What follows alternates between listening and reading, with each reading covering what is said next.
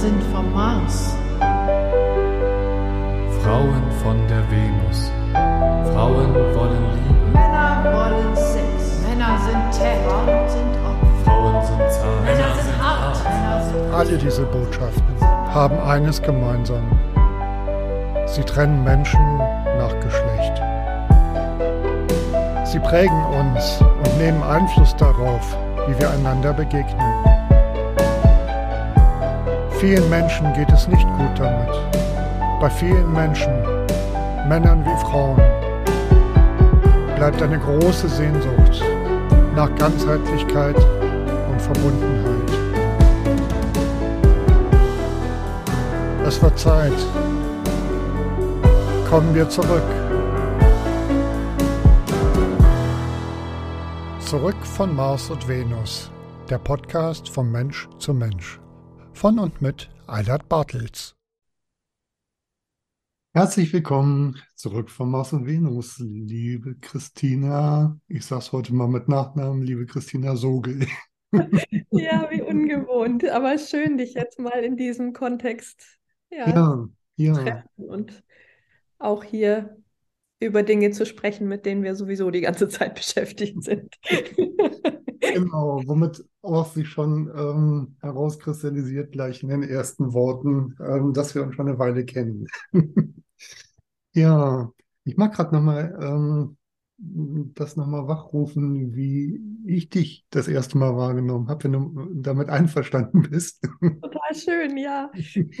Ja, weil ich das eben halt tatsächlich auch total schön fand. Und das war, ich glaube, ich hatte das Männerbuch da schon draußen, äh, in dem sich ja 16 Männer ähm, in Bild und Wort ganzheitlich gezeigt haben, also nackt und äh, in den Interviews eben halt ähm, mit, mit ganz vielen Facetten ihres Wesens. Und dann hatte ich dann äh, auf Facebook, ich glaube, das war März oder April 2020, ähm, dein erstes, war das ein Live-Video? Ich weiß es nicht, dein erstes, war sogar ein Live-Video gesehen auf Facebook, wo du dich zeigst mit deiner Scham, das erste Mal vor der Kamera zu sitzen und, Ja. und ähm, auf eine ganz berührende Art und Weise. Ich weiß, dass die auch unter anderem auch, auch, auch äh, also du sagst ganz normal da, du hattest, glaube ich, Sneakers an und ein Sweatshirt und einfach eine Hose und saßt auf dem Boden, so mit dem Laptop so auf dem Fußboden und da war nichts irgendwie hergerichtet, äh, aufgehübscht, keine Blumen ins Bild gestellt oder so, sondern du hast dich einfach gezeigt. So, so nach dem Motto, okay, das ist jetzt mein erstes Video und ich habe total die Scham in mir und ähm, darüber spreche ich jetzt. Und dir sind die Tränen gelaufen und du hast dich einfach so spürbar gemacht, so unmittelbar spürbar, dass ich dachte, das ist so sehr im Sinn ähm, meines Männerbuchprojektes und später dann auch des Frauenbuchprojektes geworden, ähm, dass ich dieses, glaube ich, gleich als Kommentar drunter geschrieben habe und dann kam so auf die Art und Weise die Vernetzung zustande. Ja, das war so. Schön. Hm. Ja, und seitdem sind wir ja eigentlich ist, im stetigen Kontakt gewesen. Mhm. Bis Mhm. heute sind wir noch.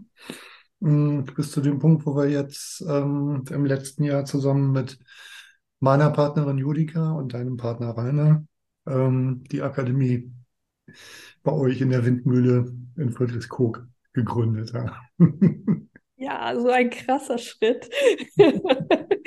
Ich habe auch gedacht, also wenn, wenn wir uns so, so dicht vernetzen, oder das ist für mich auch einfach ein, ein Zeichen dafür, dass da so viel grundlegendste Übereinstimmung ist, auch wenn wir an vielen Stellen dann unterschiedliche Meinungen zu Dingen haben oder so. Aber das ist was, was ich sehr, sehr schätze und auch äh, im, im Umgang mit Unstimmigkeiten, wie wir das tun. Ich glaube, das könnte ich mir sonst gar nicht vorstellen, mit jedem so, mit jemandem so eng mich zu vernetzen, auch auf dieser beruflichen Ebene. Mhm. Mhm. Ja, das, das geht mir tatsächlich ganz genauso. Und ich habe da auch ähm, gerade jetzt ähm, in den letzten Monaten, wo wir ja wirklich losgelegt haben und unsere ersten Schritte in der Akademie gegangen sind mit der Umsetzung von Themenwochenenden. Und ja, mit, mit allen Hürden, die sich da uns in den Weg stellen, wo wir einfach trotzdem dranbleiben und ähm, ja, wo wir halt auch so unsere Momente haben, wo wir ähm, alle Anfang ist schwer, einfach auch mal in Straucheln kommen, wo, wie du sagst, auch mal ähm, sich verschiedene Meinungen auftun oder ähm, auch wie wir das in unserem ersten gemeinsamen Workshop Leben ohne Geländer hatten. Ähm, also wir sind ja vier Menschen, so und Dazu sind wir auch noch zwei Paare. So. Und wie das so zwischen Paaren ist, da gibt es ja häufig auch eine Dynamik. So. Und da straucheln wir ja, jeder von uns ja auch irgendwann mal. Und das ist für mich echt eine neue Erfahrung gewesen. Ähm, mit drei anderen Menschen, also Julika, dir und Rainer, ähm, so einen Raum halten zu können, ohne dass uns das früher oder später um die Ohren fliegt. Mhm. So. Und gerade jetzt durch die Signalgruppe, die wir im letzten Jahr hatten, wo wir wirklich ähm, uns mit allem gezeigt haben, was uns da gerade bewegt. Und das waren ja wirklich Themen bis auf den Grund, würde ich sagen. Also da ging es ja äh, um das Sterben des Begehrens, also von meiner Seite zwischenzeitlich. Ähm, da ging es, ja, weiß ich nicht, auch wirklich in die Grundfesten äh, von Partnerschaften. Ähm, und dass wir das da schaffen, den Raum zu halten ähm, und uns nicht zu verlieren. Das ist für mich eine Qualität, die habe ich in meinem Leben so mit anderen Menschen bisher noch nicht erlebt, muss ich ganz ehrlich sagen. Ja, ich genieße das auch sehr und meine Erfahrung auch im therapeutischen Kontext ist einfach die, dass all die Gefühle, die wir selber bereits tief berührt haben in uns, mit denen sind wir ja auch entspannt, wenn sie in anderen auftreten. Ne? Oder so relativ entspannt, sag ich mal. Das heißt nicht, dass die nicht triggern können oder irgendwie so, mhm. aber dass es eben geht, sie irgendwie dennoch zu halten. Ja. Oder irgendwie dennoch, vielleicht anders, dennoch die Verbindung zu halten zum anderen. Ja, ja. Also das ist, das ist tatsächlich das, was ich auch denke. Ähm, ich sage ja immer, getriggert werden kann man, äh, äh, wir können ja nichts dafür, wenn wir getriggert werden. So, ähm, da ist halt früher irgendwo mal in uns eine Wunde entstanden, aus der heraus sich ein Bewältigungsmuster etabliert hat. Ähm, was heutzutage möglicherweise einfach nicht mehr wirklich lebensdienlich ist, aber halt zum Beispiel ein Fluchtimpuls oder ein Angriffsimpuls oder was auch immer auslöst. Mhm. Und das, was du sagst, so ähm, mit dem Trigger umzugehen, ohne die Verbindung zu verlieren, das ist für mich wirklich so ein bisschen ähm, zu erkennen, okay, ich oder der andere ist getriggert und in dem Moment zu sagen, ähm, okay, ich merke gerade, ich oder du bist getriggert. ähm, lass uns äh, kurz mal so weit auseinandergehen, dass wir nicht die Verbindung verlieren, aber dass, wenn du um dich schlägst oder ich um mich schlage, ähm, wir uns nicht gegenseitig verletzen und uns auch selber nicht verletzen. Ja, ich merke gerade, mir ist es wichtig, an der Stelle den Bogen zu schlagen, dazu, damit der rote Faden irgendwie klar ist, wie viel das im Grunde mit dieser Kultur zu tun hat, die wir beide wollen. Mhm. Also nicht nur der Umgang mit Triggern, sondern A, dieses Erkennen, dass der Kern von dieser Kultur letztlich von der Kultur, in der wir sind, letztlich diese zutiefst erschütterte Möglichkeit, uns als ganze Menschen zu verbinden ist. Diese tiefe Scham über all die Punkte, wo wir nicht einer Erwartung entsprechen. Und dieses absolut fehlende Repertoire dafür, wie wir dennoch miteinander in Verbindung bleiben können, wenn es so ist. Mhm. Und im Grunde benennst du damit, das ist mir einfach wichtig zu markieren, damit äh, es nicht wirkt, als würden wir jetzt halt über irgendwie über uns sprechen. Ja. Tun wir zwar auch, aber, ja. aber äh, diese Verbindung zu schaffen zu dem, wie unüblich, du sagtest gerade, das kenne ich sonst nirgendwo oder so, mhm. wie unüblich es ist, dass wir so mit unseren, unserer eigenen Emotionalität in Verbindung bleiben können.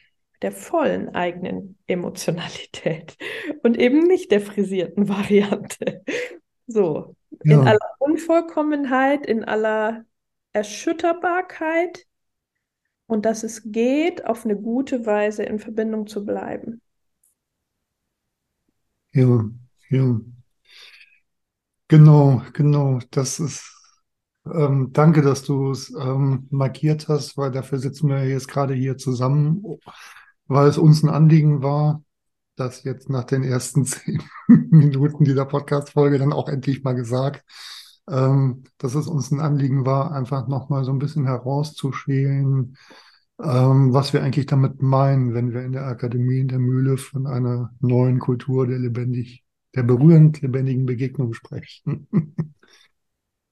Ja, weil wir tatsächlich ähm, schon gefragt worden sind, was konkret meinen wir denn eigentlich damit? Ja, und ähm, ich werde auch manches Mal angesprochen, was das denn jetzt ist, wie, was die Kultur jetzt mit ähm, Intimität zu tun hat oder ob ich jetzt Intimitätsexpertin bin oder Kultur, was ich dann damit meine. Und das finde ich ganz schön, das nochmal zu benennen, weil diese tiefste Verwundung der Scham für unsere umfassende Existenz oder unser ganzes Spektrum von Sein ähm, sozusagen ja so erschüttert ist und die Intimität, die, in, die nächste aller Beziehungen, die Liebesbeziehung, ist in meinen Augen wirklich der Kernpunkt, wo all diese, diese Erschütterungen im Grundvertrauen, dass es gut ist, dass ich existiere mit allem, hm, wo das am stärksten sichtbar wird. Und das ist eben genau dieses Tragische daran, dass wir kulturell ja lernen, genau das sind die intimen Räume, über die man draußen nicht spricht. Was wiederum die Scham bestärkt, ähm, dass ich wohl die Einzige bin, bei der es nicht funktioniert oder so. Bei der es diese Schwierigkeiten gibt, mit denen wir alle ringen. Mhm.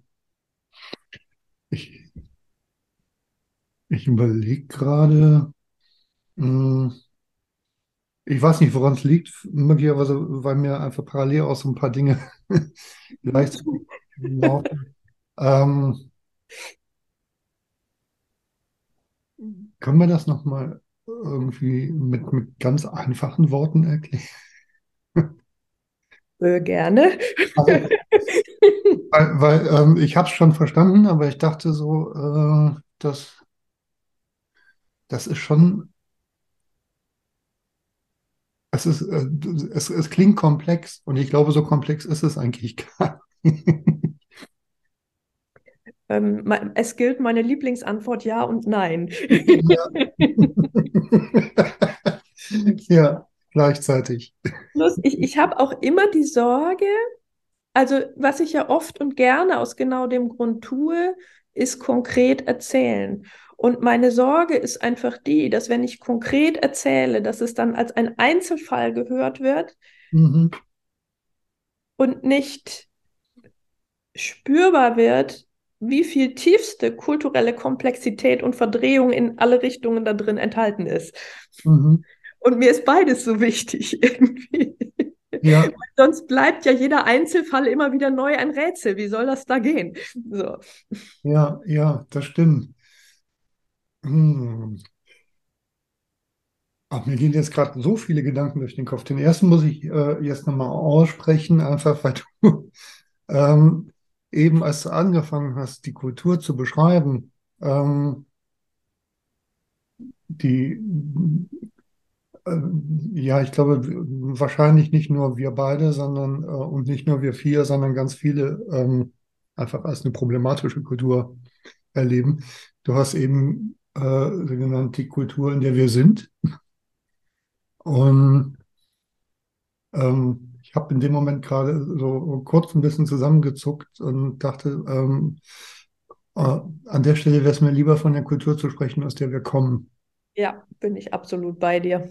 Ja, ja, weil ich das ähm, allein schon in der Verwendung von Sprache und ich bin da selber ja auch ähm, ähm, am Üben, beziehungsweise äh, versuche ich, ja, nee, äh, wenn es gut läuft, fließt es einfach aus, aber halt wirklich ähm, ähm, ein Körperbewusstsein für Sprache zu finden, die uns nicht im Alten festhält.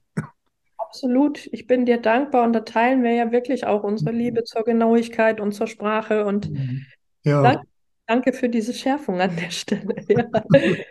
Mhm. so, und, und das, was du eben ähm, so treffend ähm, in mehreren Sätzen beschrieben hast, ich überlege, wie, wie kriegen wir das nochmal in, in einfachen Worten on the point? Und ich überlege, ob es, ob es gelingen kann, indem wir ähm, ich mag das Wort Ideal an der Stelle nicht. Mir fällt gerade nichts Besseres ein. Einfach nochmal ein Idealbild zeichnen einer gesunden kindlichen Entwicklung. Weil ich glaube, daran lässt sich, glaube ich, möglicherweise dann auch gegenüberstellen, was in unserer Kultur eigentlich passiert. Auch wenn ich noch nicht so genau weiß, äh, wie das dann geht, klingt das grundsätzlich gut. Was ich vorher gerne noch reingeben würde, wo das für mich so,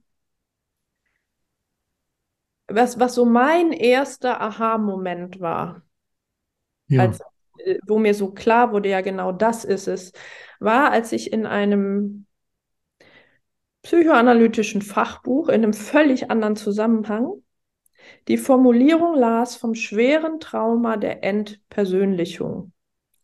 Da stand nichts über Kultur drin und ich dachte, jo, das ist es. Und zwar genau das, und da kann ich es jetzt ganz konkret machen, dass es uns, äh, dass unser normales, vollständiges Spektrum von Gefühlen und von Bedürfnissen mhm.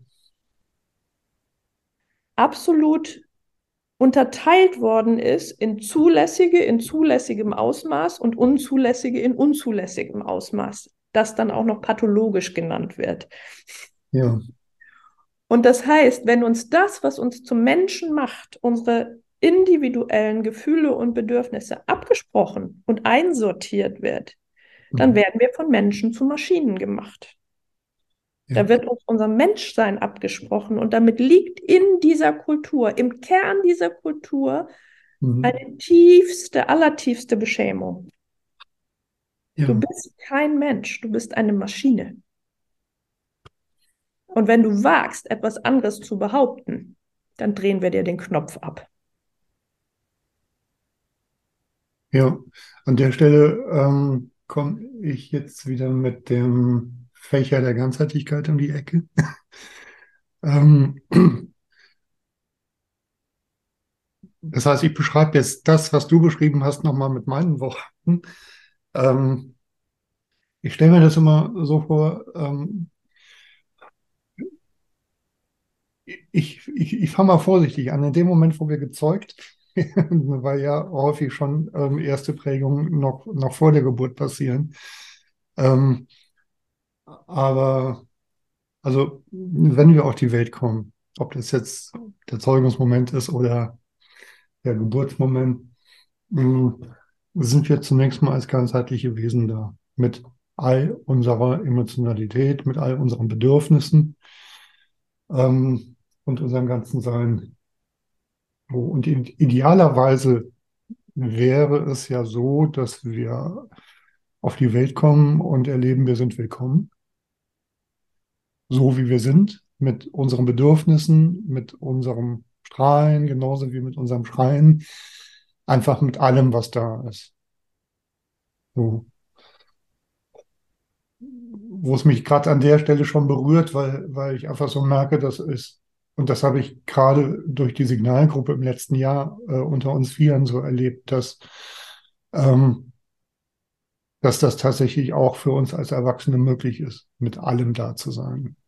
So weil wir da teilweise einfach auch Sachen von uns erzählt hatten, wo ich, glaube ich, an anderer Stelle gesagt hätte, so, ähm, also spätestens, wenn ich das erzähle, fliegt mir das grandios auf die Ohren und ich werde verlassen.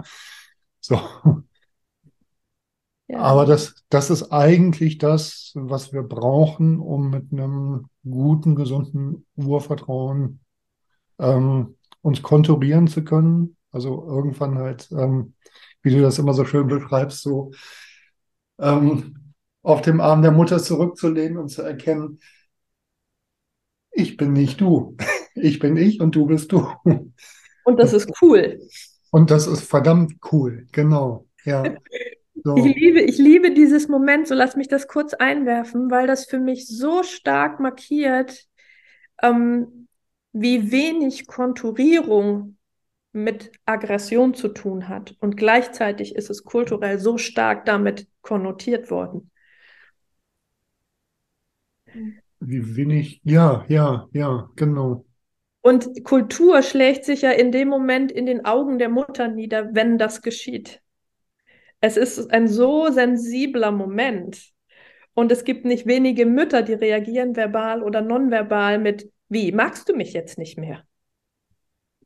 Oder ähm, wie, du meinst schon, du bist so groß? Oder also das hält man für unglaublich, aber genau in diesen unmittelbaren affektiven Reaktionen, auch wenn die Mütter zehntausendmal im Kopf was anderes denken, mhm. sieht das Kind Kultur. Mhm. Nur um das sprachlich nochmal äh, äh, äh, zu schärfen, ähm, da spiegelt sich die Kultur in den Augen der Mütter wieder. Es ist aber nicht so, dass die Mütter diese Kultur generieren, dass die.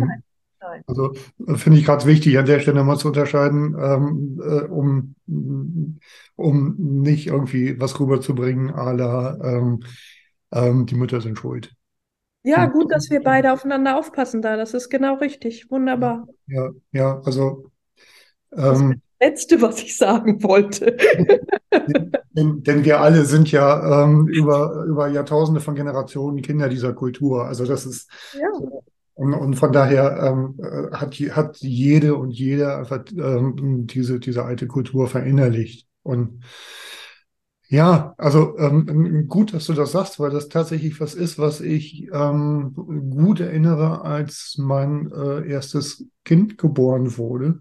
Ähm, als ähm, mein Sohn auf die Welt kam, ähm, gab es in den ersten Monaten immer wieder so Momente, ähm, wo ich mich auf schmerzliche Weise in ihm wiedererkannt habe, ähm, weil ich mit der ganzen Bedürftigkeit dieses kleinen Wesens, ähm, also mit, mit all seinen Bedürfnissen konfrontiert war und wir ihm die natürlich im Rahmen unserer Möglichkeiten, unserer ähm, ähm, bereitstehende Liebe auch erfüllt haben und gleichzeitig es aber mich auch in Kontakt gebracht hat mit dem, was bei mir offen geblieben ist, als ganz kleines Kind. Und ich könnte mir vorstellen, innerhalb dieser Kultur ähm, rührt auch dieser Konturierungsimpuls bei vielen Müttern und vielleicht auch Vätern tatsächlich an so diese erste ähm, Erfahrung von ähm, nicht willkommen sein. Also wo so eine Verdrehung stattfindet, dass selbst schon beim Säugling ähm, die Mutter in dem Moment in Kontakt kommt mit, mit äh, uralten Erfahrungen des Verlassenwerdens. Absolut, denn ich erlebe das so oft in, in Begegnungen mit Menschen, dass diese Erfahrung mit dem eigenen Kind, das uns ja so bedingungslos liebt, mhm zum ersten Mal diese Referenzerfahrung ist, wie man es mit den Eltern gebräucht hätte und dadurch werden sie unbewusst zu Eltern. Mhm. Ja, das war mir jetzt gerade einfach wichtig, diese Schleife nochmal zu, zu drehen, um wirklich ähm, nochmal klar zu kriegen, was es bedeutet, dass äh, wir als Eltern Kinder unserer Kultur sind.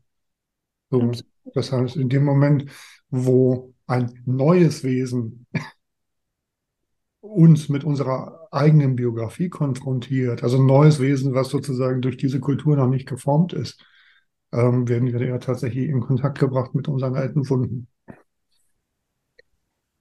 Ja, wobei es ja nur relativ betrachtet stimmt, dass es ungeformt ist. In ja. Zellen, wenn es auf die Welt kommt, liegen x Generationen und er hat das, das Wesen hat die Schwangerschaft im Bauch seiner Mutter erlebt, die vollgestopft ja. ist von Kultur und von Ängsten in Bezug auf Schwangerschaft und und und, aber ja, relativ gesehen unbeschrieben. Ja. Relativ, ja, ja, genau. Das sehe ich genauso. Ja, so und um, du wolltest noch was sagen. Ja, ich wollte was sagen. Nö, jetzt nicht. Alles gut. Okay. Wenn ich einfach mal in, in dem Szenario weitergehe, das Kind konturiert sich, so ähm, drückt sich äh, äh, mit einem Händchen von, von am Brustbein der Mutter ab, oder meinetwegen auch des Vaters, und strahlt seinen Elternteil an und, und realisiert, ich bin ich und du bist du. Ähm, und tatsächlich äh, in dem Elternteil entsteht dieser Schmerz gleichzeitig auch.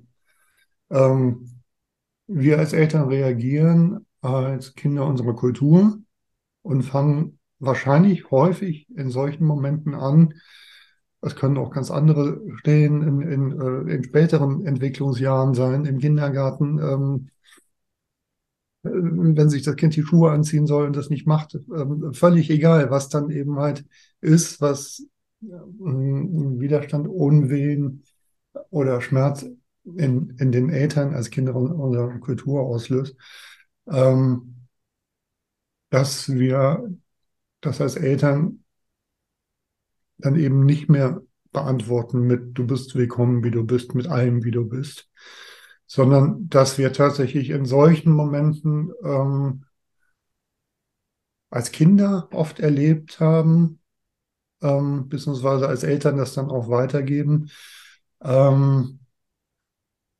auf genau, also aus der Ganzheitlichkeit unseres Fächers auf genau einen bemängelten Aspekt unseres Seins zusammengefaltet zu werden und dafür verurteilt zu werden.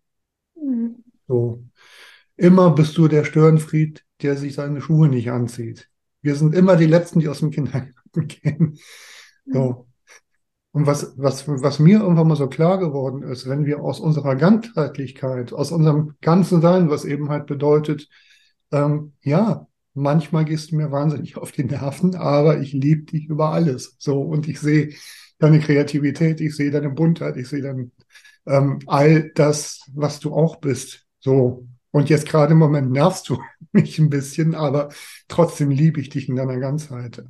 Und einfach dadurch, dass wir als Eltern häufig gestresst durchs Leben gehen, ähm, selber nicht die Kapazitäten haben, verhalten wir oft, also bildlich gesprochen, ähm, gibt es so Momente, ähm, wo wir aus unserer Ganzheitlichkeit als Kinder auf einen Aspekt zusammengefaltet werden, für den wir verdammt werden.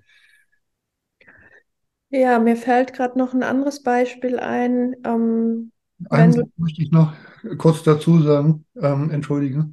Ähm, und dieser Moment ist so tragisch aus meiner Sicht, weil wenn wir das Gefühl haben, okay, wir sind jetzt nur noch das böse Kind, ähm, dann droht uns die Verdammung und das ist im Grunde genommen eigentlich eine Todesgefahr. Ein Kind seine Eltern ja braucht. Und wenn die Verdammung droht, ist das eine lebensbedrohliche Situation. Einfach nur, um mal aus dem kindlichen Erleben nochmal das Drama, was da drin steckt, einfach nochmal auf den Punkt zu bringen.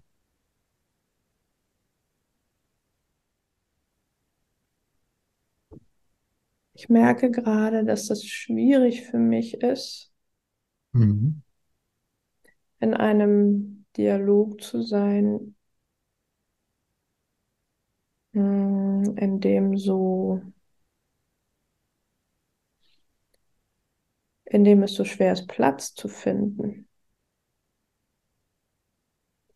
weil ich dann wenig Gedanken selber entwickeln kann.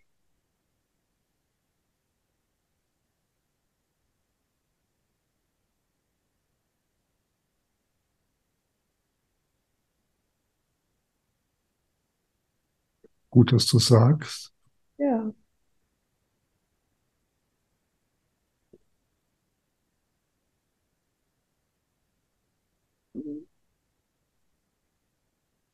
Was machen wir damit?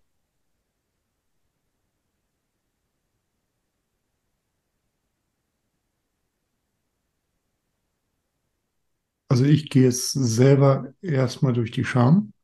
Mhm. Mm.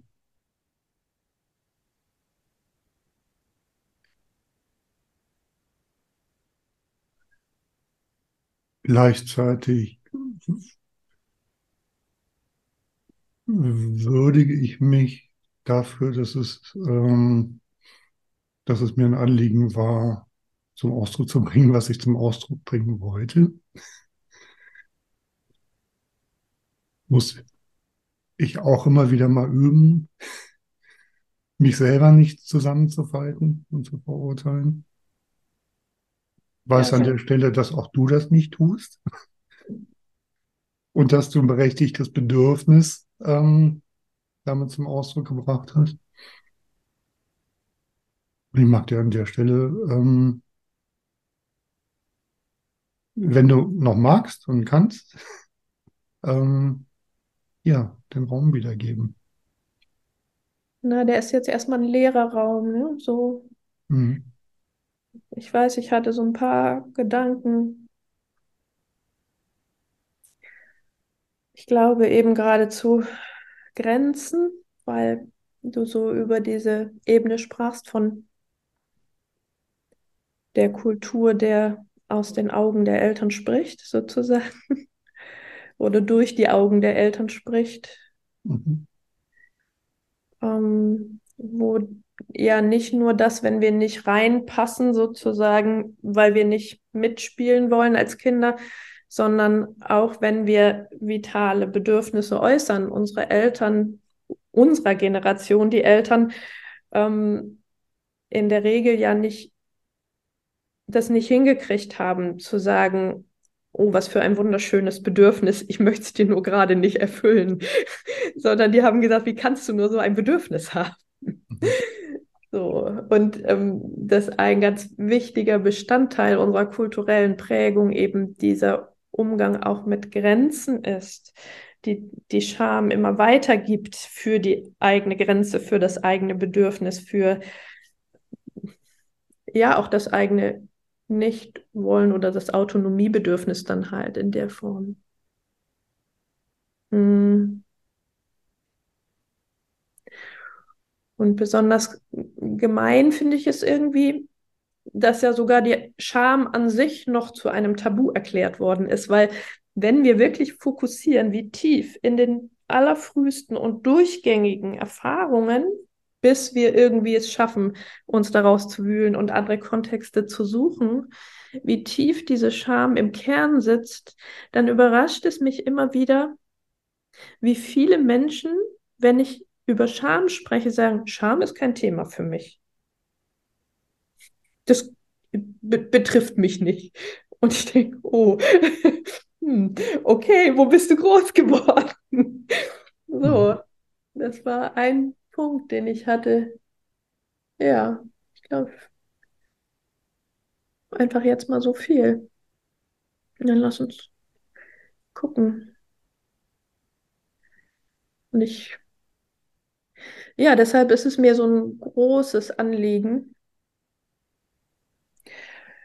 diese immense Unschärfe in Bezug auf Grenzen, die wir mit uns tragen, vielleicht sogar während wir meinen, ziemlich klar zu sein, ähm, weil wir es so gut gelernt haben, an all den Stellen, all die anderen Stellen zu übersehen, Mhm. ähm, dass wir uns für diese Unschärfe schärfen, unseren Blick dafür schärfen Ja. und, und wirklich schon da anfangen, wo wir, ja, für mich ist, ist, ist der, Kern davon die Wut als eine eigentlich zutiefst friedfertige, ein friedfertiges Gefühl im Sinne von dem dahinterliegenden Bedürfnis, von dem ich möchte als ganzes Wesen in meiner Fülle leben, egal wie viele Widerstände dem entgegenstehen. Und die Wut ist ja eins dieser zutiefst verkannten Gefühle in unserer Kultur. Wir hatten es ja gerade neulich in dem Post, wo ich das nur irgendwie erwähnt hatte oder so, oder als, als Kommentar unter deinem, ich weiß es nicht mehr, wo so viel Antwort anspringt, ja, aber Wut ist doch nichts Gutes. So. Also wenn ich das mal jetzt ganz verkürze. Mhm. Und es stimmt ja, dass Wut in unserer Kultur, wie wir sie kennen, nur die hässliche Fratze ist, die dadurch entstanden ist, dass wir Wut so schlecht gemacht haben.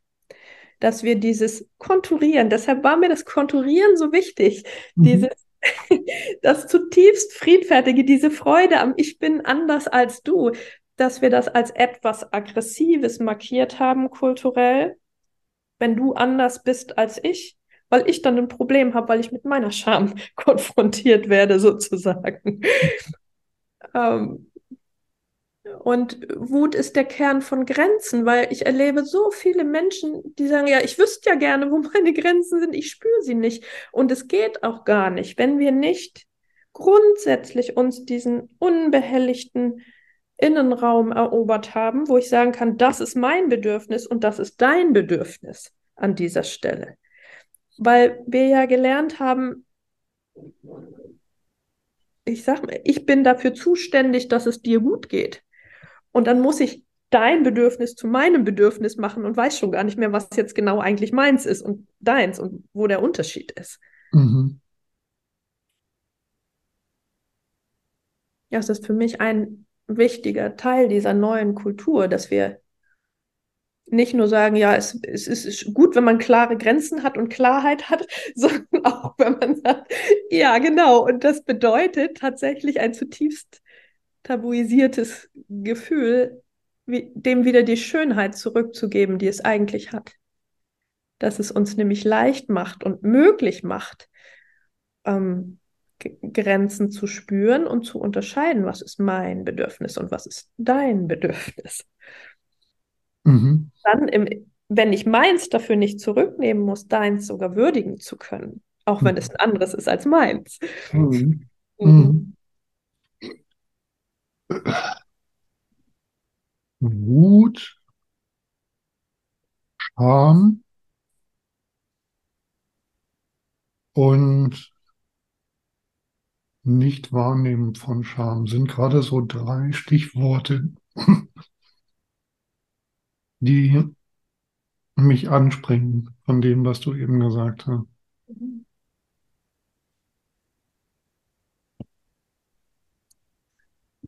Einen Satz noch hinterher, weil ich dachte, das mit den Grenzen, das ist ja in der Liebe besonders schwierig, weil was wir kulturell über Liebe lernen, ist ja, wenn wir lieben, dann dehnen wir unsere Grenzen und dehnen sie und dehnen sie und sagen ja und nicht nein zum anderen.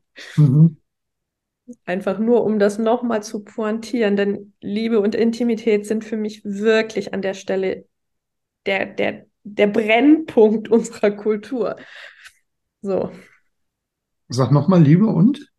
Und Intimität sind für mich der Brennpunkt, also quasi der soziale Brennpunkt unserer Kultur. Mhm. Da, wo all diese Dinge, die, die wir an, anderswo oder außerhalb davon noch, noch ganz gut verbergen können, da fällt es uns auf die Füße oder verhagelt uns die Liebe, ganz einfach. Mhm. Ja. Liebe und Intimität sind der Brennpunkt unserer Kultur. Ja, ja. Oder das Brennglas, könnte man auch sagen. Ne? Ja. Ja, ja. Mhm. Aber jetzt du mit deinem. Ja, ich finde das spannend mit, ähm, mit der Wut Aber mir geht zu viel durch den Kopf. Also zum, zum Thema äh, Wut ist, dass ich so denke, einerseits ähm, ist Wut ein Gefühl, ein Impuls, eine Emotion, die geächtet ist in unserer Kultur und gleichzeitig aber auch eine, die sehr instrumentalisiert wird und genutzt wird. Also das ist mir. Ähm, hm? Woran denkst du da? Ähm, naja, ich sag mal so, also es fällt mir zumindest, äh, wenn ich mir angucke, wie unsere Kultur Menschen auch nach Geschlecht unterschiedlich prägt. Dass wir ähm,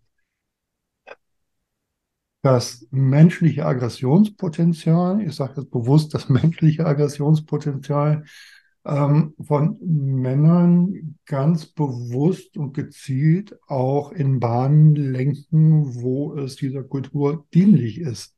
Mhm. So, zum Beispiel ähm, im Krieg mit Soldaten, zum Beispiel für Polizei.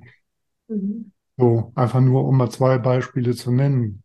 So, wo wir, ähm, weiß ich nicht, also viele ähm, Sportarten fallen mir da ein, die in eine ähnliche Richtung gehen, wobei das hat, hat mehrere verschiedene Facetten, sehe ich da auch. Ähm, ja, also mir war irgendwann mal aufgefallen, dass wir die Wut von Männern in einer instrumentalisierten, kanalisierten Form durchaus als willkommen heißen. Und Wut von Männern an Stellen, ähm, wo es tatsächlich um ihre eigenen Grenzen geht, äh, sie viel zu häufig tatsächlich ächten. Mhm.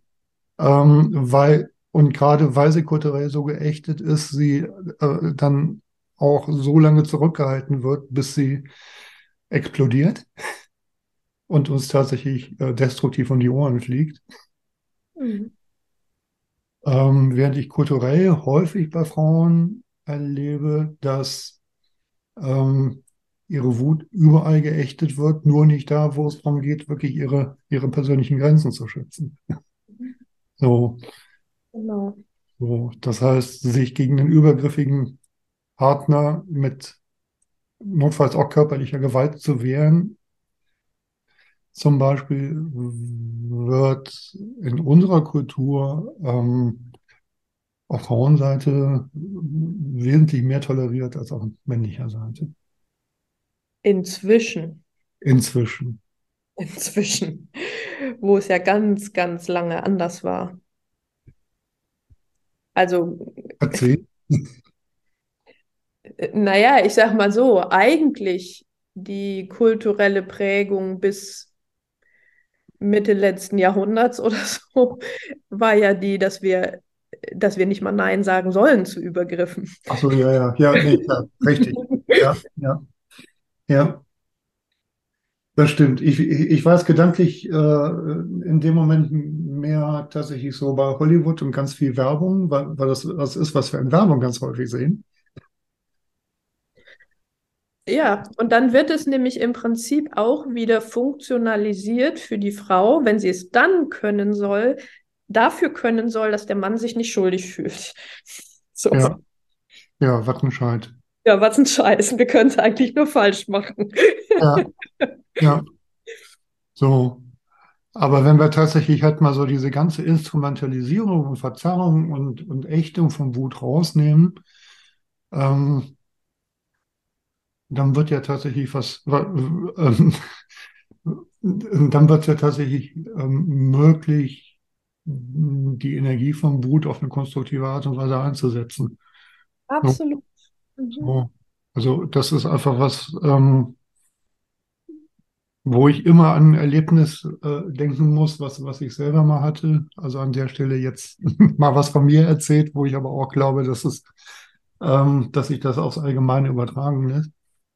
Ähm, das jetzt mein Sohn mich, da war er so elf oder zwölf und ich saß gerade am Schreibtisch, hatte so einen Stapel Arbeit vor mir Ähm, und er meinte, Papa, ich brauche dieses oder jenes aus der Stadt. Kannst du mit mir in die Stadt fahren?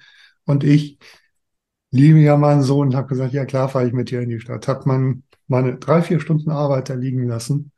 Bin in die Stadt gefahren mit der Bahn. Ähm, wir haben sie Besorgung gemacht, sind zurückgefahren und das waren halt so drei, vier Stunden rum. Und ich wusste, okay, meine Arbeit liegt da immer noch. Mittlerweile war es aber Abend.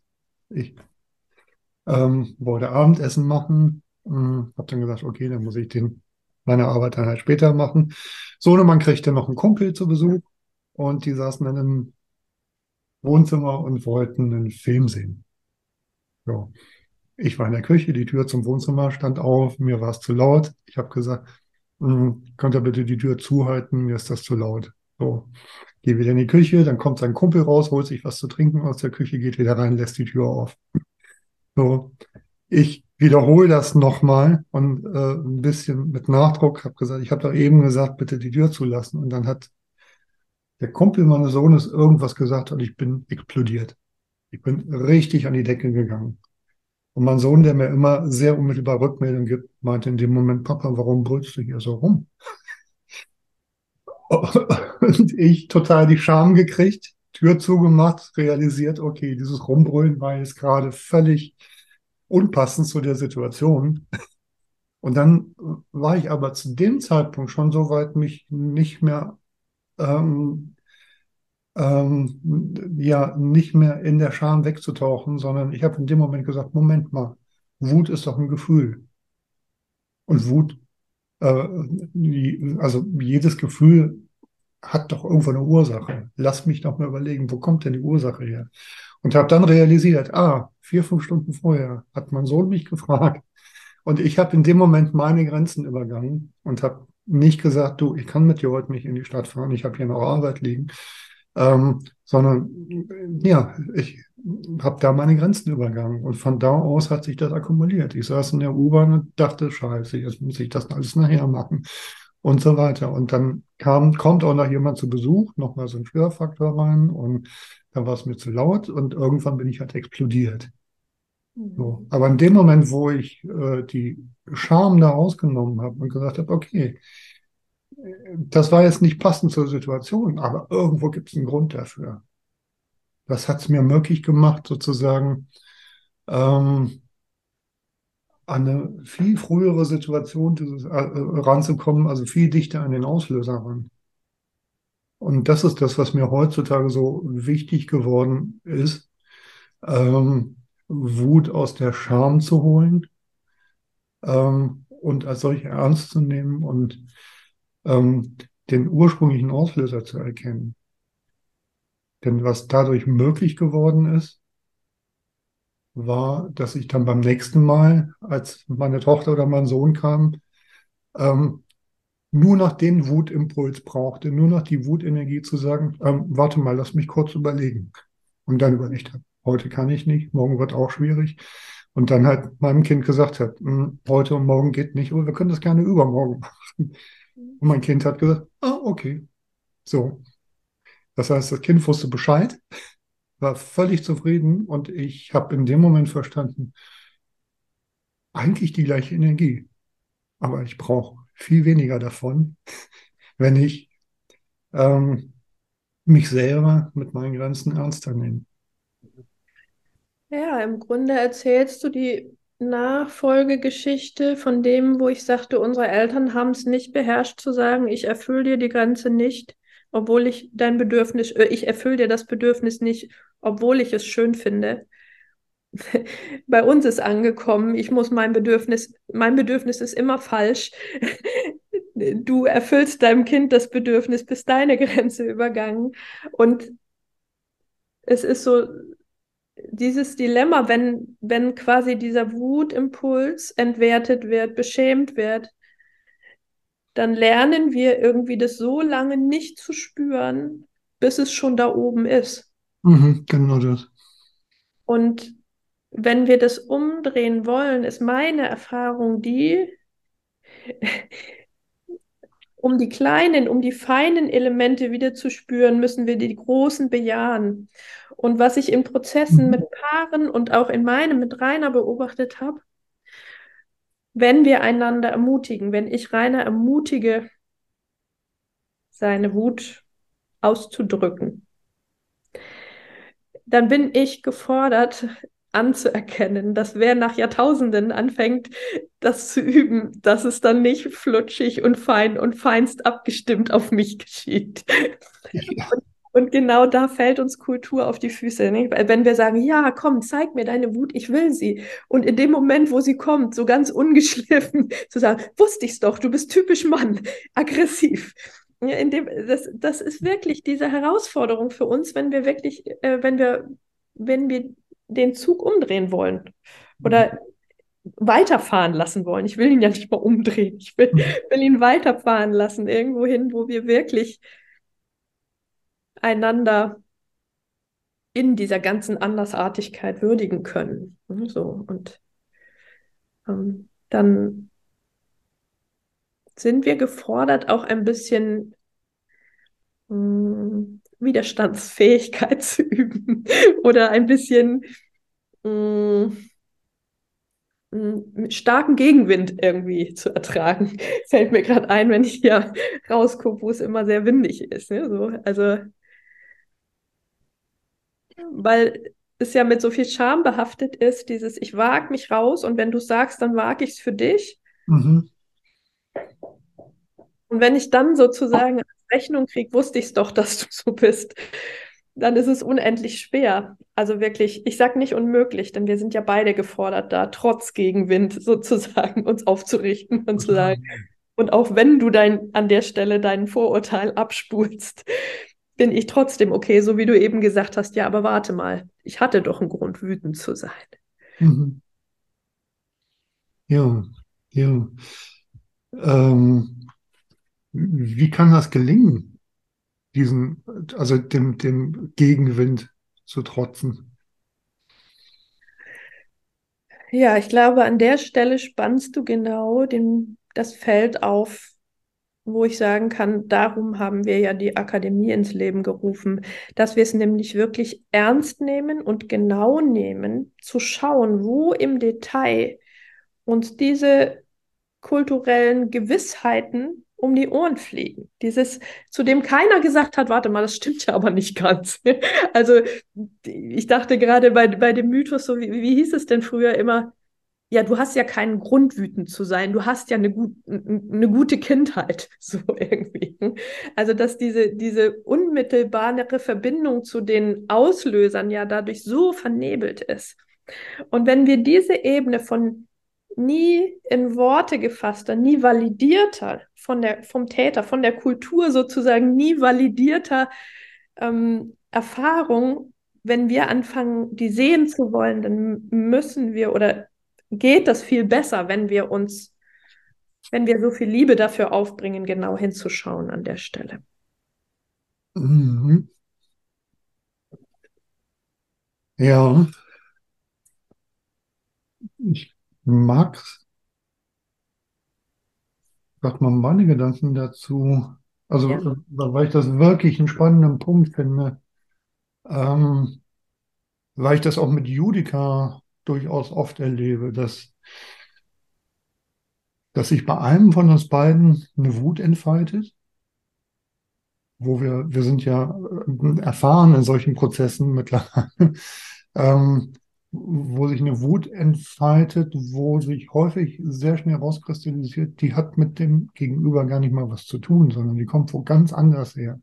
So. Und manchmal ist sie nicht mal durch mich ausgelöst oder durch Judiger, ähm, sondern noch wo ganz anders her. So. Und einfach nur aufgrund die Tatsache, dass man da ein liebendes Gegenüber hat, ähm, lässt sozusagen äh, überhaupt auch erst den Raum, dass so eine Wut rauskommen kann.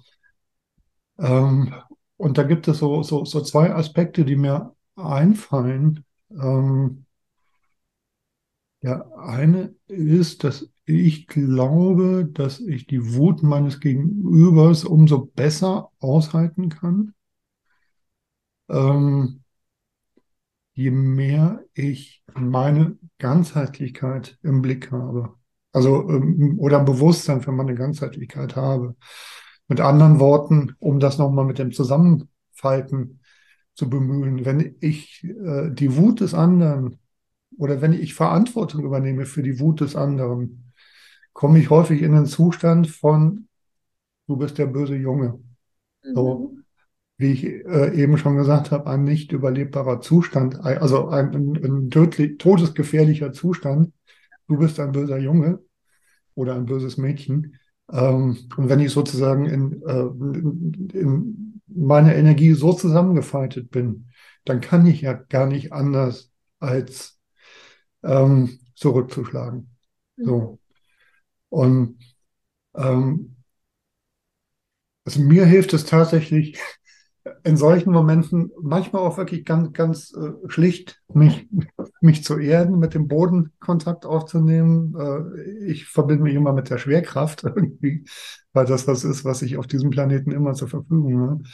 Ähm, und halt wirklich so mit dem Gefühl, so, ähm, okay, da ist jemand wütend, vielleicht gibt es sogar auch einen Aspekt, äh, in mir, der, der gerade diese Wut ausgelöst hat. Oder vielleicht habe ich auch wirklich was Blödes gemacht.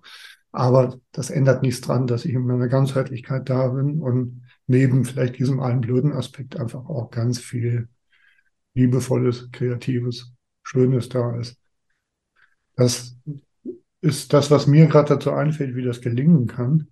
Mhm. Und ja, also dafür ähm, dafür äh, bin ich auf jeden Fall gern in der Akademie. So, und das ist auf jeden Fall was, was, was mir in der Akademie wichtig ist, die Ganzheitlichkeit eines jeden Menschen ähm, wachzurufen und wieder ins Bewusstsein zu holen. Mhm. Und der Ja. zweite Aspekt, ähm, der ist im Gespräch mit Jonas Rothländer über seinen äh, Film Der starke, Der starke Geschlecht. Ähm, rausgekommen. Ich hatte mit dem ja auch mal ein Interview gemacht. Der, das ist der Aspekt der Milde. Dass wir mild miteinander umgehen ähm, in allem, was sich zeigt. Dass wir eben genau damit aufhören, den anderen zu verurteilen, zusammenzufalten.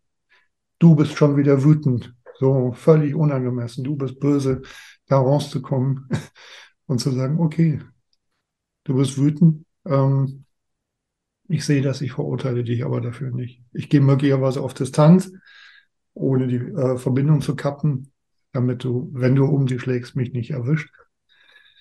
Ähm, aber ich verurteile dich nicht dafür.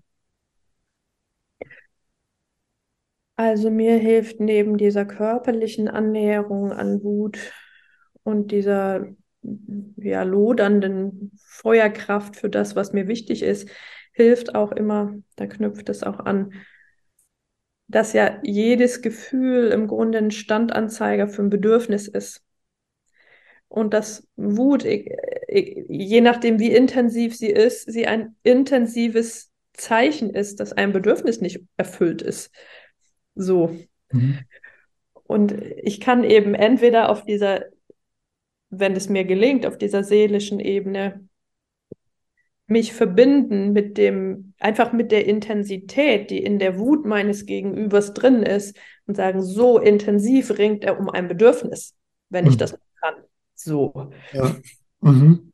Also das Dilemma ist ja nur leider, dass wir das alle weitgehend wissen und in den wenigsten Fällen dann hinkriegen, wenn es drauf ankommt.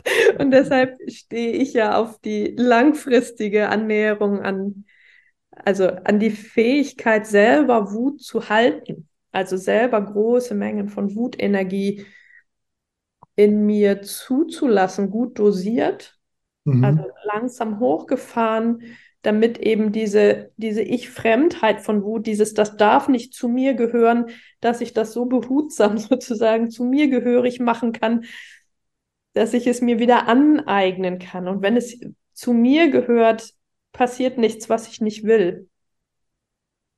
Das passiert nur, solange es nicht zu mir gehören darf. Mm, Wenn ich also wie langfristig mein, mein Nervensystem da drin übe, diese Energiemengen erstmal zu halten und dann sogar zu feiern, weil es wirklich im Grunde genau das ist, wo was dieser Zustand, den ich damit verbinde, wie ich Männer zum Beispiel gesehen habe in dieser Kraft, der dem entspricht, was in so vielen Seminaren irgendwie gepredigt wird, du musst deine Klarheit schärfen, du musst deine Dominanz oder was weiß ich, all diese Seminare, die ich nicht mag. Aber ja. im Grunde ist das der Zustand, ähm, der sich ganz natürlich einstellt, wenn wir uns da drin bejahen können, dass wir zu Dingen Nein sagen. Mhm. Ja.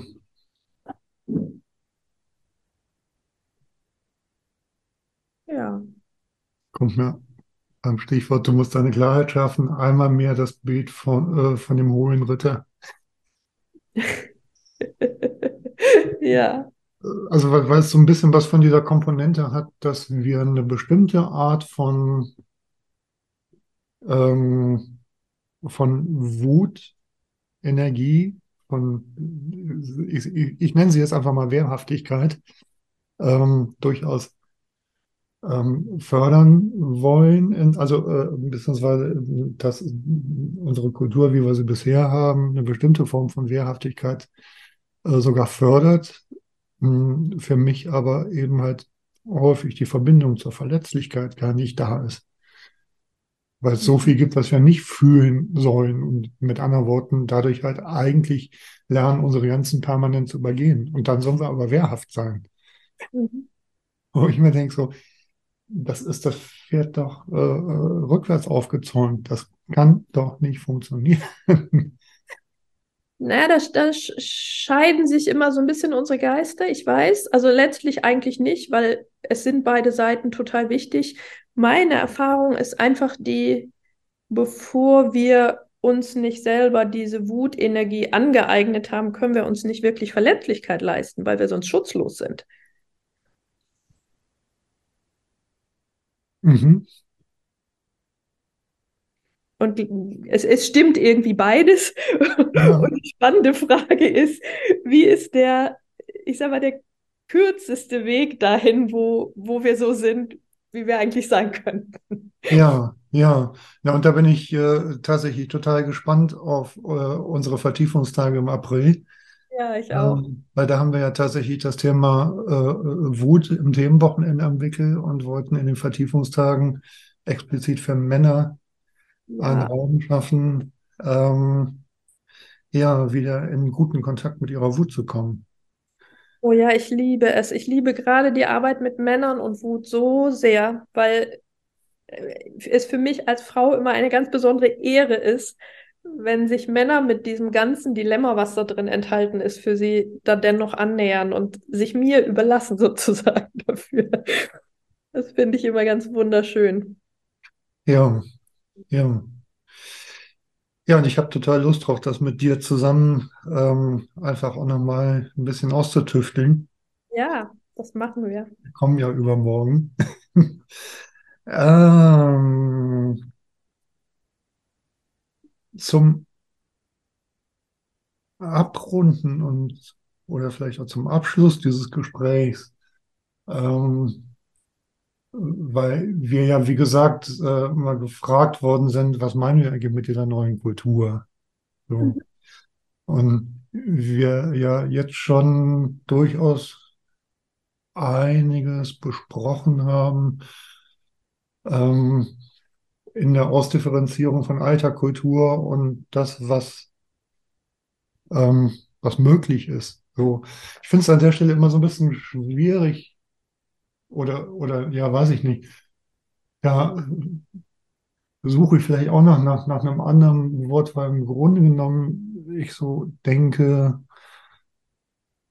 wirklich neu ist es natürlich auch nicht, was wir, was wir da besprechen, weil es, äh, weil es ähm, ja eigentlich ja was mit einer gesunden Entwicklung zu tun hat. Und ich sag mal, ähm, ganz viel davon ist ja immer wieder so punktuell verteilt, auch schon in der Welt. Gott sei Dank ist es in der Welt und, und das ist tatsächlich eigentlich so das, ähm, was mir immer total Mut macht, ähm, dass ich halt einfach sehe, wie unglaublich stark und kraftvoll in jedem von uns ähm, im Kern eigentlich dieses Ja zum Leben ist. Mhm. So. Und ich finde es eigentlich eine ungeheure menschliche Leistung, wie viel produktives, konstruktives, liebevolles ähm, wir dennoch in der Welt aufrechterhalten bei so viel Destruktiven und Schmerzvollen, was uns widerfahren ist. Mhm. Ich, mich regt jetzt deine Frage tatsächlich an, was ist eigentlich neu? Und das finde ich gut, dass du die stellst. Was ist neu an dem, was wir machen? Denn es stimmt ja, diese Themen sind alle in der Welt. Und meine Beobachtung ist die, das, was neu ist, ist die, ist die Tiefenschärfe, die wir da reinbringen. Weil tatsächlich all das Wissen uns immer wieder sozusagen aus dem Hirn rausfällt in den Momenten, wo wir mit dieser Scham kämpfen. Und da geht es wirklich um einen ganz, ganz feinen Blick. Meine Erfahrung mit Körpern ist die, je älter oder über je mehr Generationen und in je mehr Breite ein Thema, ein unglückliches Thema weitergegeben worden ist, desto zäher, desto tiefer verankert ist es in den Körperstrukturen. Mhm. Und auf der Ebene haben wir gelernt, also ist es auch ein kultureller, eine kulturelle Absicht, nie ausgesprochen, aber eine Absicht, dass wir da, wo, wo wir diese, diesen Haken knacken könnten, nicht hinschauen. Mhm. So funktioniert Gehirnwäsche. Da ist nichts, da brauchst du nicht hinzugucken. und das, das ist für mich das Besondere und das Neue, ähm, wie genau wir auch auf diese Ebene im Detail schauen. Da kann ich mich tatsächlich ähm, aus eigener Erfahrung anschließen und, und äh, da kriege ich auch tatsächlich den Bogen äh, zum Anfang unseres Gesprächs, ähm, weil, wir, weil ich da ja schon gesagt hatte, ähm, ich glaube, du hattest es, äh, hattest es auch ähnlich gesagt, ähm, das, was wir vier im Entwickeln der Akademie äh, schon miteinander erlebt haben, ist, also ist für mich wirklich was Neues, so dass mir das nicht um die Ohren fliegt, wenn ich, ja, und, und das machen wir ja auch, dass wir uns gegenseitig auch immer wieder mal hinterfragen und kritisch hinterfragen und auf den Zahn fühlen und auch gut so. Ja, natürlich. Ja, und, und, das, und das ist aber tatsächlich für mich äh, was, was, was Neues, dass wir es schaffen, ähm, ähm, das so konsequent zu tun, damit nicht aufzuhören und dass wir uns äh, immer noch lieb haben. um es mal mit ganz einfachen Worten zu sagen. Ähm, aber dass, dass wir, äh, dass wir äh, die, die Verbindung trotz allem nicht dass die nicht abreißt. Also, dass es uns äh, am Ende des Tages ähm, zumindest bisher immer gelungen ist und ich bin da sehr zuversichtlich auch für die Zukunft. Ähm, selbst wenn wir uns natürlich manchmal auch einfach in den Gestrüpp verheddern der alten Kultur, ähm, dass wir ähm, da wieder rausfinden und ähm, ja da einfach weiter forschen. Naja, ich denke, das ist ja genau das, was uns alle verbindet, diese Liebe zum genau hinschauen und das kulturell Neue, was an der Stelle auch ins Detail gehört, ist ja, wenn wir in diese Ecken gucken, wo die wenigsten hingucken, dass wir auch das mit Liebe tun, weil der Kern, die, ein, ein wichtiger Kern dieser Kultur, aus der wir kommen, ist ja der, dass wenn etwas noch nicht so ist, wie es sein sollte, dass wir dann, dann nicht mit Liebe hinschauen, sondern mit Widerwillen, mhm. Schuldgefühl, mit Selbstablehnung, Selbsthass.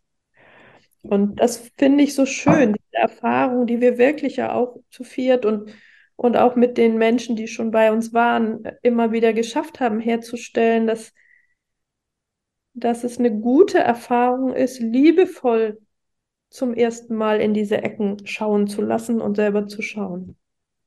Ja. Das, womit wir gar nicht rechnen. so. Ja, ist für mich tatsächlich eigentlich die Essenz dessen, worum es geht. Also mir war neulich das Wort Selbstwürdigung eingefallen, ähm, als etwas, was ich als essentiell ansehe, weil das für mich die Keimzelle auch ist, miteinander liebevoll in, in Umgang zu gehen. Und das, was wir auch eben hatten, das, das mit dem Gegenwind. So, den, das auszuhalten, wo der andere gerade steht und sei es mit seiner heftigsten Wut. Ähm, wird, glaube ich, so viel leichter, wenn ich mich selbst mit meinem Sein würdigen kann. Mhm. So, und da miteinander immer wieder den Raum herzustellen, in dem das möglich wird, dass wir durcheinander zuhören, einander würdigen, einander bezeugen, ähm, jeder Einzelne in der Selbstwürdigung finden kann. Mhm, absolut. Da spannst du nochmal ein Thema auf, wo ich jetzt noch viel dazu sagen könnte. Weiß ja. nicht, ob wir das noch wollen. nee, ne, wir ähm, wollen es abrunden.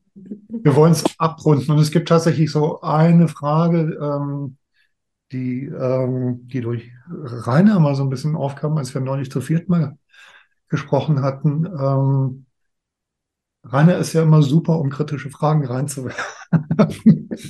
ähm, die,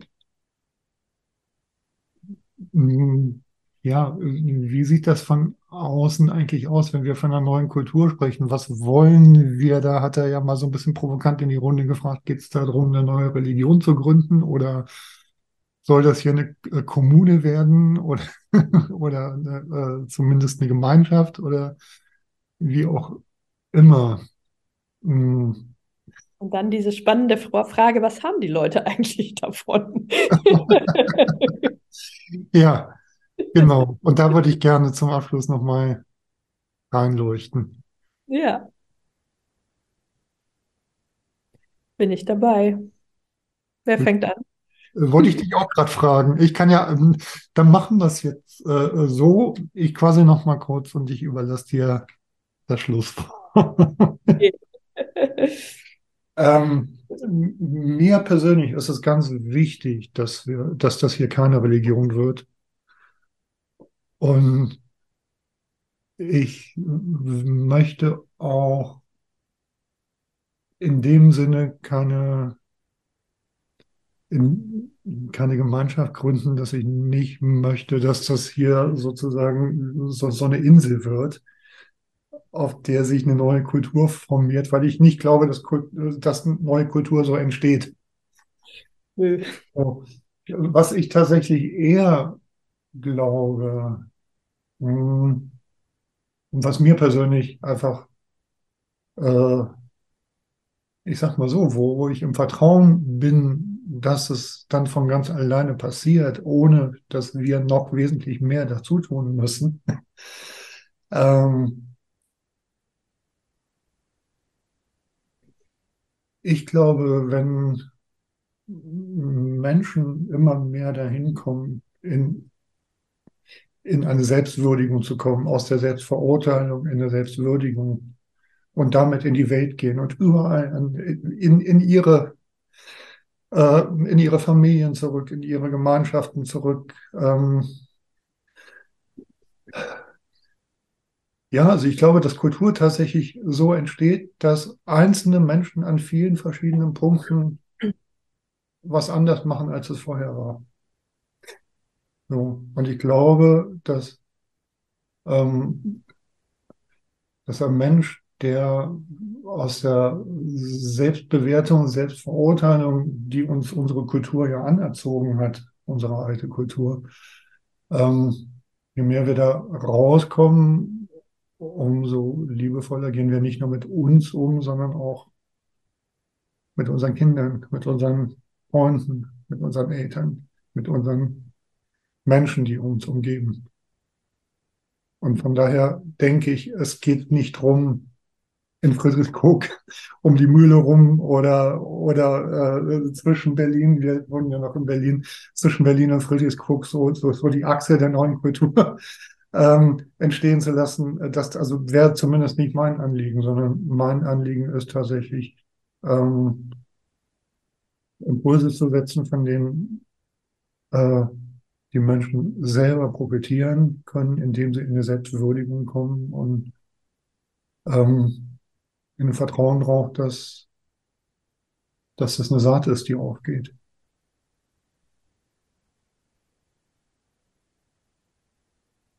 So. Und eine Religion braucht es dafür eigentlich nicht. Eigentlich braucht es nur das Ja zum Leben dazu. Und das ist da.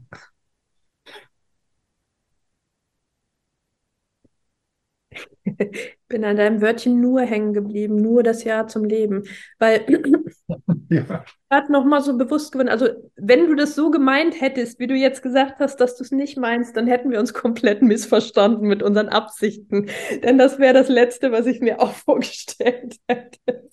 ähm, aber mir wird gerade nochmal so bewusst, dass der Kern von dieser Selbstwürdigung diese Ebene von kultureller Traumatisierung einer Erfahrung von Bindung ist nicht sicher ist, also eine unsichere Bindungserfahrung.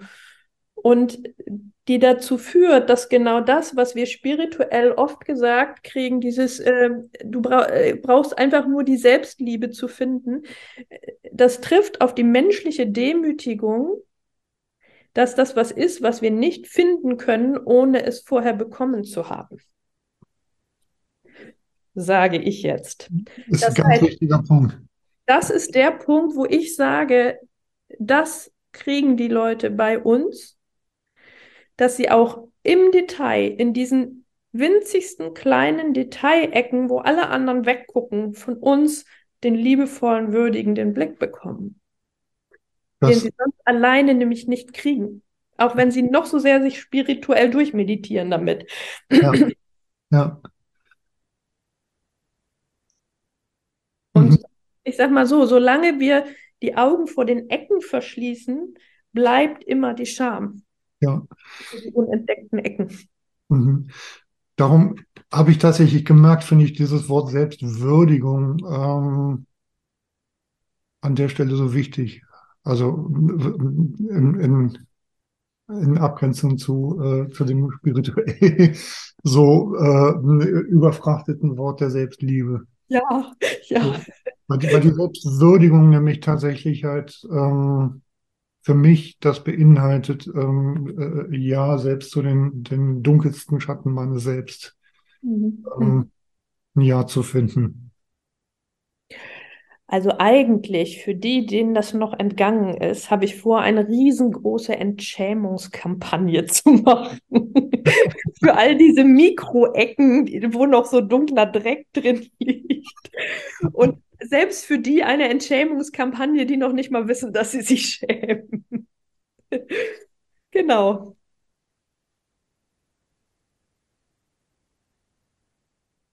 Ja. Ich habe übrigens noch viele dunkle Ecken. Ach was, echt? Ich auch. ja, und ich werde die werde auch nicht in alle Licht reinbringen. Glaube ich. Ja, zumindest solange ich lebe, nicht damit aufhören, nach welchen zu suchen. genau das, ja. Mhm. Ah. Ja, soweit. Also, keine Kommune, keine Religion. Ach, nö. Hatten wir irgendwie auch schon, ne? Ja. Ah, Christina, ich danke dir. Ja, gerne. Für unser gemeinsames Forschen. Ja. Und übermorgen setzen Julika und ich uns ins Auto und kommen zu euch. Ja, schön. Können wir euch wieder knuddeln. genau. Ja, und dann lauschen wir mal der unerhörten Stimme der Genitalien. Oh ja. Alles klar. Danke dir für den Raum. Ich danke dir. Bis übermorgen. Tschüss. Tschüssi.